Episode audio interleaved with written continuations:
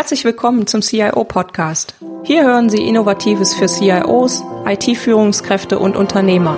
Anregungen und Impulse bekommen Sie rund um die Themen der IT-Strategie, der digitalen Transformation und für Systeme zur Entscheidungsunterstützung. Mein Name ist Petra Koch, ich bin IT-Strategie- und Transformationsberaterin und freue mich, dass Sie heute eingeschaltet haben. Lassen Sie sich inspirieren und genießen Sie den Podcast auf dem Weg zur Arbeit, im Flieger oder von wo auch immer Sie gerade zuhören. Viel Spaß! Hallo und herzlich willkommen zur Folge 9. Digitalisierung und GOBD. Es war einmal die Papierrechnung. Heute geht es um die Digitalisierung von Geschäftsabläufen und damit verbundenen rechtlichen Anforderungen und Rahmenbedingungen, die man als IT-Verantwortlicher zu beachten hat. Dazu spreche ich mit Markus Olbrink. Er ist Inhaber der Comdatis IT Consulting. Markus ist als IT-Berater und IT-Sachverständiger mit dem Schwerpunkt IT-Compliance, also dem IT-Einsatz und damit zusammenhängenden rechtlichen Anforderungen tätig. Ein großer Schwerpunkt seiner Arbeit ist die digitale Archivierung von Daten und Dokumenten, zum Beispiel Bewertung der Verfahrensdokumentationen gemäß GOBD-Konformität, aber auch darüber hinaus als Auditor für Verfahren wie VoiceCert, für TR Resi-Scan Readiness und PKDML Readiness. Weitere Beratungsfelder sind die IT-Prüfung, Datenschutz und Informationssicherheit. Vor seiner Selbstständigkeit war Markus Geschäftsführer bei einem Anbieter von Enterprise Content Management Systemen und davor IT-Auditor bei einer Big Four Wirtschaftsprüfungsgesellschaft. Markus ist Diplom-Wirtschaftsinformatiker und hat an der Fachhochschule in Gelsenkirchen studiert. Heute sprechen wir über die diversen Themen, die Sie als Führungskraft beachten müssen, wenn Sie ein Content-Management-System einführen oder über die Digitalisierung Ihrer Geschäftsabläufe nachdenken, vor allem im Hinblick auf steuerrelevante Daten, die Sie dabei erfassen. Viel Spaß! Im Zuge der Digitalisierung soll alles digital erfasst und versendet werden, so auch Eingangs- und Ausgangsrechnungen. Das wäre ja schön, wenn es hier zukünftig gar keine Papierstapel mehr gäbe, die anschließend aufwendig mit entsprechendem Lagerraum über Aufbewahrungsfristen etc. archiviert werden müssten. Wie ist diesbezüglich der Status quo in den Unternehmen? Was triffst du dort so an? Ja, wenn wir über die digitale Archivierung sprechen, dann äh, reden wir im Wesentlichen über die typischen buchhalterischen Anforderungen, also Handels- und, und Steuerrecht. Und da ist es seit äh, langem zulässig, also schon, schon über 20 Jahre müssen es sein, Dokumente zu digitalisieren und die Originale im Anschluss auch tatsächlich zu vernichten. Gerade in buchhalterischen Abteilungen ähm, besteht hier aber noch sehr häufig eine gewisse Unsicherheit. Meines Erachtens äh, völlig zu Unrecht betrachtet man doch, dass digitale Prozesse eine eigentlich erhebliche Beschleunigung und auch Vereinfachung der Prozesse mit sich bringen und äh, insbesondere auch zu deutlich mehr Transparenz im Unternehmen führen. Beispielsweise ein elektronischer Workflow zur Eingangsrechnungsverarbeitung mit äh, verschiedenen Freigabeschritten und äh, möglicherweise auch einer, einer abschließenden Buchung im ERP-System.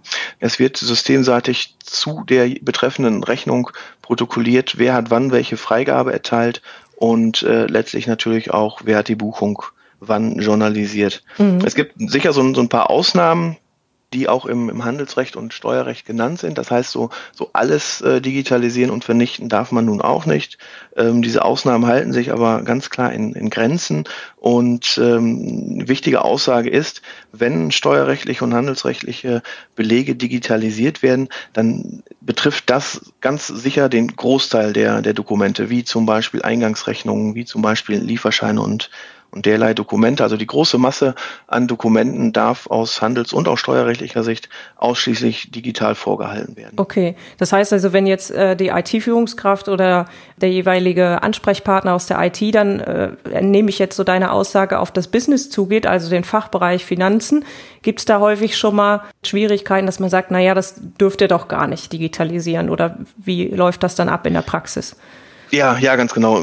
Spricht man mit, mit Finance-Bereichen, spricht man mit, mit Buchhaltungsabteilungen, dann ist es häufig noch eine gewisse Unsicherheit da, die schlicht und ergreifend äh, auch gerne mal mit der Aussage endet, das Papier darf nicht vernichtet werden, das ist aufbewahrungspflichtig. Mhm. Und ähm, das ist im, im Handels- und Steuerrecht seit, seit Jahren schon, schon nicht mehr der Fall. Okay. Wenn man das jetzt als ITler äh, sozusagen antrifft, wie kann man dem denn dann begegnen, dass man quasi die Fachbereiche auch so ein bisschen überzeugt, weil man möchte ja sein Unternehmen auch weiter weiterbringen in der Digitalisierung als IT?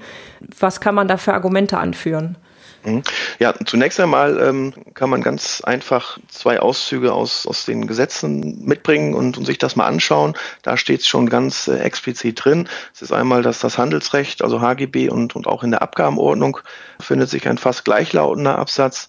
Und darüber hinaus Prozesstransparenz, äh, schnellere Freigabeprozesse von, von Rechnungen, also Prozessbeschleunigung, das sind, sind die Dinge, die, die auch den Fachabteilungen dann am Ende sehr schnell einleuchten. Okay, alles klar. Welche Herausforderungen erlebst du in den Unternehmen bei der Digitalisierung ihrer Geschäftsabläufe? Also nehme an, äh, die haben jetzt ihre Fachbereiche überzeugt und starten mit der Digitalisierung, sodass sie zum Beispiel die Rechnungsstellung digitalisieren. Mhm. Ja, also es besteht äh, ja nach wie vor, das hatte ich ja schon erwähnt, äh, immer eine, eine, gewisse Unsicherheit noch im Unternehmen, sodass die primäre ähm, Herausforderung eigentlich äh, sein muss, auch äh, Akzeptanz zu schaffen in allen Abteilungen, insbesondere was, was die Anforderungen angeht, der möglichen Vernichtung der Papierbelege. Mhm. Eine weitere große ähm, Herausforderung ist das Thema Verfahrensdokumentation. Verfahrensdokumentation ist eine, eine Anforderung aus den GOBD, also auch ähm, steuerrechtlicher Natur. Was heißt GOBD? GOBD, das ist ein äh, Schreiben des Finanzministeriums und ähm, die GOBD haben bisherige Standards äh, GOBS und GDPDU abgelöst. Die GOBD beschäftigen sich inhaltlich mit IT-gestützter Buchführung. Okay. Und letztlich auch natürlich die Aufbewahrung. Alles klar.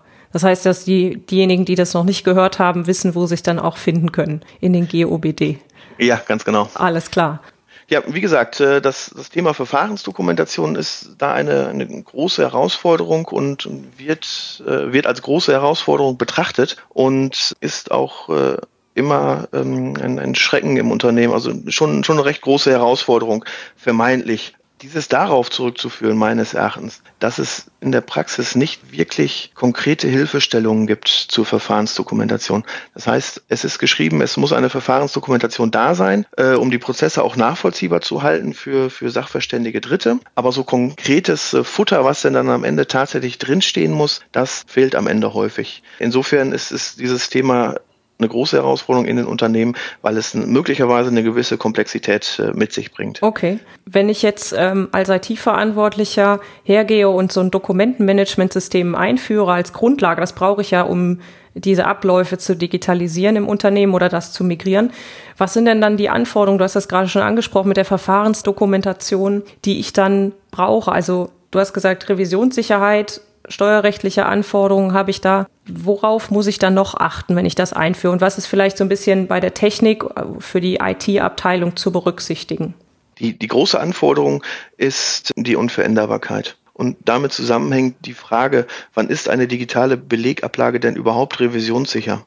Das ist eine weitere Herausforderung in der Praxis und äh, auch ein Thema, was, was häufig verwirrt. Grundsätzlich ist, ist klar, das war auch schon in Zeiten da, wo es noch keine digitale Buchführung gab, also Unveränderbarkeit in der Buchführung ist da ist ja seit eh und je die Anforderung. Ja. Wie diese dann insbesondere auch für die digitale Archivierung erreicht werden kann, das ist gar nicht so exakt definiert. In diesen GOBD, die wir heute im Gespräch sicher noch, noch mehrfach erwähnen werden, da ist beschrieben, dass die Unveränderbarkeit sowohl hardwaremäßig als auch softwaremäßig oder organisatorisch erreicht werden kann. Okay. Das heißt, der Gesetzgeber ist, ist hier eigentlich technologieneutral und war dies auch immer schon. Also auch mit den alten Schreiben des Bundesfinanzministeriums, Stichwort GDPDU und GOBS, war das schon so. Was dann notwendig ist, wenn man sich betrachtet, äh, hardwaremäßig, softwaremäßig oder organisatorisch die Unveränderbarkeit sicherzustellen. Das, was notwendig wird im Unternehmen, ist eine Risikobewertung. Und die kann möglicherweise für die Sicherstellung der Unveränderbarkeit zu dem Ergebnis kommen, dass eine spezielle Hardwarelösung beschafft werden muss. Was wäre das für ein Beispiel? Es gibt Hardwarelösungen am Markt, äh, verschiedene. Ähm, NetApp wäre ein Beispiel, Fast LTA, Silent Cube und noch, noch viele, viele andere. Mhm. ähm, die von der Hardware her schon die Unveränderbarkeit äh, sicherstellen. Also sozusagen äh, dass das i-Tüpfelchen der Risikominimierung. Okay. Wenn da mal Dokumente und Daten drauf abgelegt sind, dann sind sie hardwaremäßig so geschützt, dass da nichts mehr passieren kann. Das heißt, Unveränderbarkeit, äh, Löschverbot und, und solche Dinge sind da sichergestellt. Okay. Auf der anderen Seite kann natürlich auch äh, eine Risikobewertung zu dem Ergebnis kommen, dass organisatorisch oder softwareseitige oder auch eine Kombination der verschiedenen Maßnahmen den Risiken schon hinreichend entgegenwirken. Okay, gut. Du hast das gerade auch schon mal angesprochen mit der Verfahrensdokumentation. Für welche Systeme wird denn jetzt eine Verfahrensdokumentation notwendig? Und was steckt da eigentlich hinter? Also du hast gerade schon mal ein bisschen dazu erläutert. Was genau kann ich mir denn jetzt in der Praxis unter dieser Verfahrensdokumentation vorstellen? Was muss ich da konkret tun als IT-Verantwortlicher? Ja, ja, zunächst einmal, das ergibt sich auch aus den GOBD und da ist es, glaube ich, die, die Textziffer 151, ergibt sich äh, sinngemäß die Anforderung für jedes steuerrelevante System im Unternehmen ist eine Verfahrensdokumentation zu erstellen. Dabei muss man jetzt mal ähm, betrachten, wenn der Gesetzgeber von Verfahren spricht, dann ähm, ist damit in der Regel eigentlich nichts anderes gemeint als äh, Geschäftsprozess. Das, das bedeutet, eine Verfahrensdokumentation ist meines Erachtens nichts anderes als eine Geschäftsprozessdokumentation, wo die steuerrelevanten Verfahren, und wenn wir hier über die digitale Belegarchivierung sprechen, dann ist das halt das, das steuerrechtliche Verfahren und ähm, die damit zusammenhängenden Prozesse müssen beschrieben sein. Das bedeutet, äh, kurze Beispiele, typische Verfahren im Zusammenhang mit, mit einer Dokumentenmanagementlösung eine Workflow-gestützte Eingangsrechnungsverarbeitung, die ich schon erwähnt hatte. Mhm. Eine äh, E-Mail-Archivierung ist ein, ein typisches Verfahren. Dann ähm, Dokumente und, und Daten insbesondere, die bereits originär digital im Unternehmen eintreffen. Ähm, eine EDI-Datenverarbeitung zum Beispiel. Das, das sind typische Verfahren, die zu dokumentieren sind in einer Verfahrensdokumentation. Okay. Wie ist dann so eine Verfahrensdokumentation aufgebaut? Was sind so, also du hast jetzt gerade gesagt Prozessdokumentation, das ist wahrscheinlich eine klassische Prozessbeschreibung, ich weiß nicht, in Form von EPKs, also ereignisgesteuerten Prozessketten oder anderen Visualisierungsmöglichkeiten von Geschäftsprozessen. Wenn ich das jetzt habe, reicht das schon aus? Nee, nee. Zunächst einmal ganz, ganz wichtig, äh, die Verfahrensdokumentation wird gerne mit einer gewissen Komplexität betrachtet.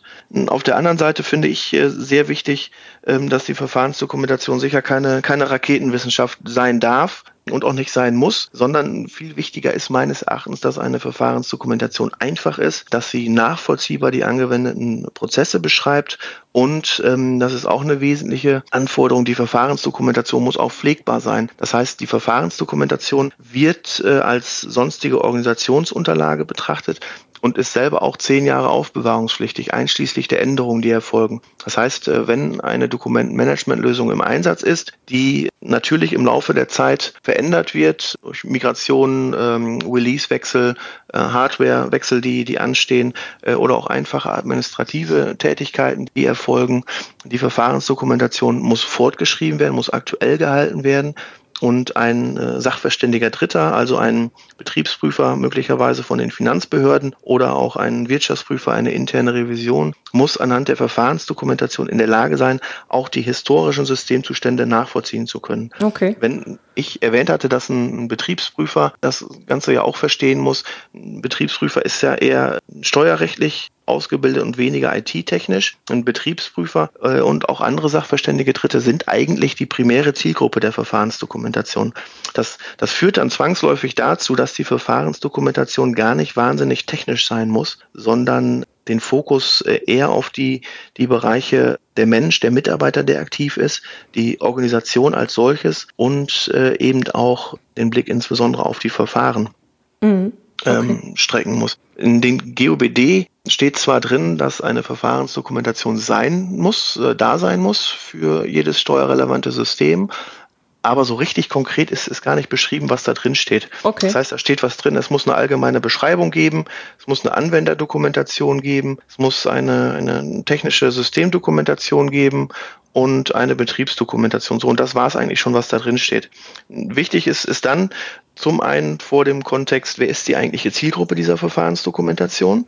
Diese Zielgruppe muss das auch verstehen können. Ja. Und äh, das ähm, führt meines Erachtens dazu bei der primären Zielgruppe, dass das Ganze gar nicht so wahnsinnig technisch sein muss. Okay. Ähm, sondern eher fachlich beschrieben. Zunehmend wichtig wird das Thema internes Kontrollsystem. Das heißt, äh, sprechen wir über eine Eingangsrechnungsverarbeitung. An welchen Stellen im Prozess finden denn welche Kontrollen statt? Okay. Also auch Vier-Augen-Prinzip und sonstige Kontrollen, die man sich da so vorstellen kann. Ja, genau. Nehmen wir, nehmen wir als Beispiel eine papierbasierte Eingangsrechnung die digitalisiert wird.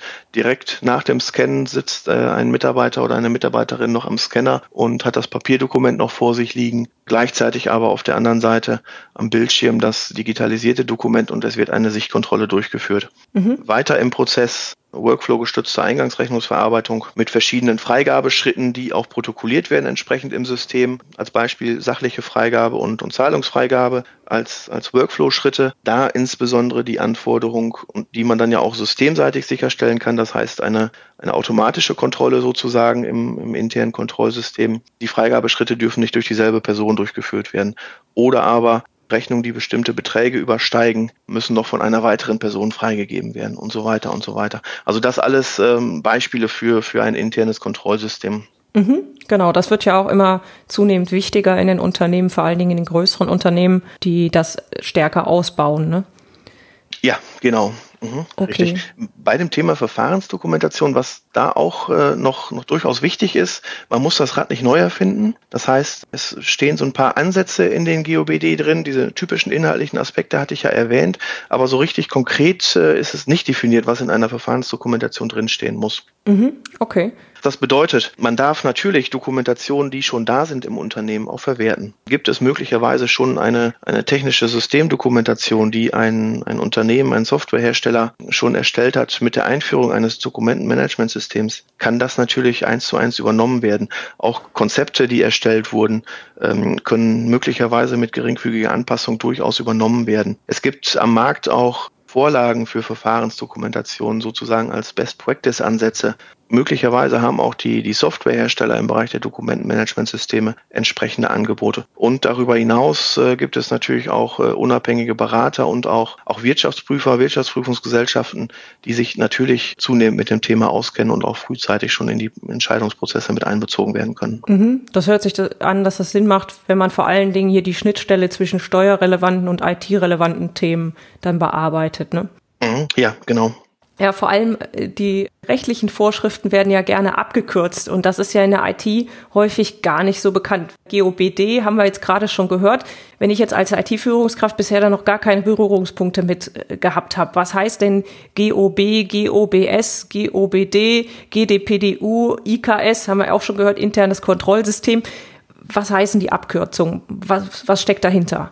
Ja, die GOB fangen wir damit an, weil die gab es schon, äh, bevor es äh, IT-Systeme überhaupt gab. Das sind die Grundsätze ordnungsgemäßer Buchführung, wo so typische Themen herkommen, wie zum Beispiel ein, ein Radierverbot. Ja, hat auch jeder im SAP umgesetzt hoffentlich oder in, im, im ERP-System. Ja? Also dass man Belege so nicht, ja, genau. äh, dass man Belege nicht löschen kann. Ja, ja, genau und die GOB übergeleitet auf äh, IT-gestützte Buchführungssysteme, was natürlich äh, Standard ist heutzutage. Aktuell seit äh, November 2014 gibt es ein äh, Schreiben des Bundesfinanzministeriums, das sind die sogenannten GOBD und GOBD, das steht für Grundsätze zur ordnungsmäßigen Führung und Aufbewahrung von Büchern, Aufzeichnungen und Unterlagen in elektronischer Form sowie zum Datenzugriff. Mhm, okay. Keine Ahnung, wie man dann auf die Abkürzung GOBD kommt, aber das müssen wir mal so hinnehmen. Ja. Darüber hinaus GOBS und GDPDU, das sind auch beides äh, Schreiben vom Bundesministerium der Finanzen.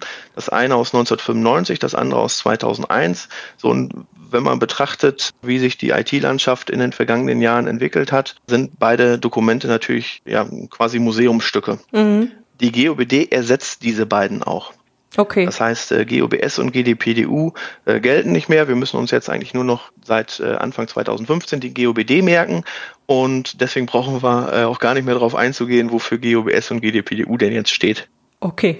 GOBD letztlich mit gar nicht so wahnsinnig viel Änderung. Das heißt, vieles wurde, wurde eins zu eins äh, übernommen aber natürlich auch deutlich äh, konkretisiert, zeitgemäßer, sodass sicher auch ein paar neue Anforderungen auf, auf Unternehmen hinzukommen zeitgemäßer geschrieben. Die GOBD haben nur 37 Seiten, also unterm Strich äh, eigentlich noch, noch recht kompakt und meines Erachtens sogar auch, auch verständlich geschrieben, sodass man sich als IT-Führungskraft diese GOBD auch, auch gerne mal einfach hinzunehmen kann und, und mal lesen kann, beziehungsweise nur die Abschnitte sich mal anschaut, ähm, die, die relevant sind. Mhm. Eine wichtige Änderung, die es, die es gegeben hat, ist die, dass sich die GOBD natürlich äh, im Wesentlichen auf die IT-gestützte Buchführung beziehen und auch auf die Aufbewahrung beziehen und dabei nicht nur Daten betrachten, die in einer Finanzbuchhaltung ja möglicherweise oder sicher vorgehalten werden, sondern auch Dokumente mit, mit einbeziehen. Das heißt, ähm, letzten Endes, äh, jede IT-Führungskraft in Unternehmen hat es ja letztlich mit steuerrelevanten IT-Systemen zu tun. Ja. Das, das führt meines Erachtens dazu, dass man so die, die groben äh, inhaltlichen Aspekte und Anforderungen der, der GOBD kennen sollte, um auch sprachlich mit, mit den äh, Fachabteilungen klarzukommen und, und auch letztlich ja natürlich dieselbe Sprache zu sprechen. Ne? Alles klar. Ich glaube, einen Link zu den GOBD packe ich einfach in die Show Notes, dass Sie da direkt zugreifen können. Wenn du einem CIO bzw. einer IT-Führungskraft einen einzigen Tipp geben könntest zu dem ganzen Komplex Digitalisierung, Abschaffung der Papierrechnung und generell Verfahrensdokumentation und so weiter, welcher wäre das? Ja, letztlich äh, mit, den, mit den richtigen Werkzeugen ist die Digitalisierung äh, recht einfach umzusetzen. Insbesondere die Digitalisierung von, von buchhalterischen Belegen. Das heißt, ähm, da muss, kann man eigentlich sorgenfrei rangehen. Das ist relativ einfach. Für alles, was noch darüber hinausgeht, wie zum Beispiel digitale Patientenakten in, in Krankenhäusern, um mal ein bisschen von, von, den, von den buchhalterischen Themen äh, wegzukommen. Auch dafür gibt es äh, mittlerweile Standards, die sich mit dem ersetzenden Scannen beschäftigen und im Hintergrund äh, auch die Maximierung der Beweiskraft äh, betrachten. Letzten Endes aber ganz klar die, die Aussage, Digitalisierung von buchhalterischen Belegen ist einfach und das Thema Verfahrensdokumentation, weil das äh, auch immer mit, mit Schrecken betrachtet wird in, in, der, in der Praxis. Bei der Verfahrensdokumentation muss nichts neu erfunden werden. Das auch als wichtige Info abschließend. Vorhandene Dokumente können entsprechend übernommen werden, wie zum Beispiel Schulungsunterlagen, äh, Konzepte hatte ich, hatte ich schon erwähnt, die mit äh, möglicherweise geringfügiger Anpassung übernommen werden können oder auch Installationssystemdokumentation. All das kann eins zu eins einfließen in eine Verfahrensdokumentation. Super. Markus, vielen Dank. Ich glaube, das ist ein Thema, was halt schon irgendwie alle IT-Verantwortlichen beschäftigt. Und äh, da ist vielleicht jetzt auch ein bisschen der Schreckgespenst Verfahrensdokumentation äh, abgelindert worden. Danke dir fürs Interview. Ja, ich danke auch. Alle Shownotes mit Details zu dieser Podcast-Folge und dem transkribierten Interview sowie Links zu den Aktivitäten von Markus Olbrink finden Sie unter www.cio-podcast.de slash CIO 009. Herzlichen Dank fürs Zuhören. Sie hörten den CIO-Podcast mit Petra Koch. Wenn Ihnen der Podcast gefallen hat, freue ich mich über eine Bewertung bei iTunes. Sie helfen damit, den Podcast bekannter zu machen. Alle Shownotes zum Podcast finden Sie unter www.cio-podcast.de. Dankeschön und auf Wiederhören.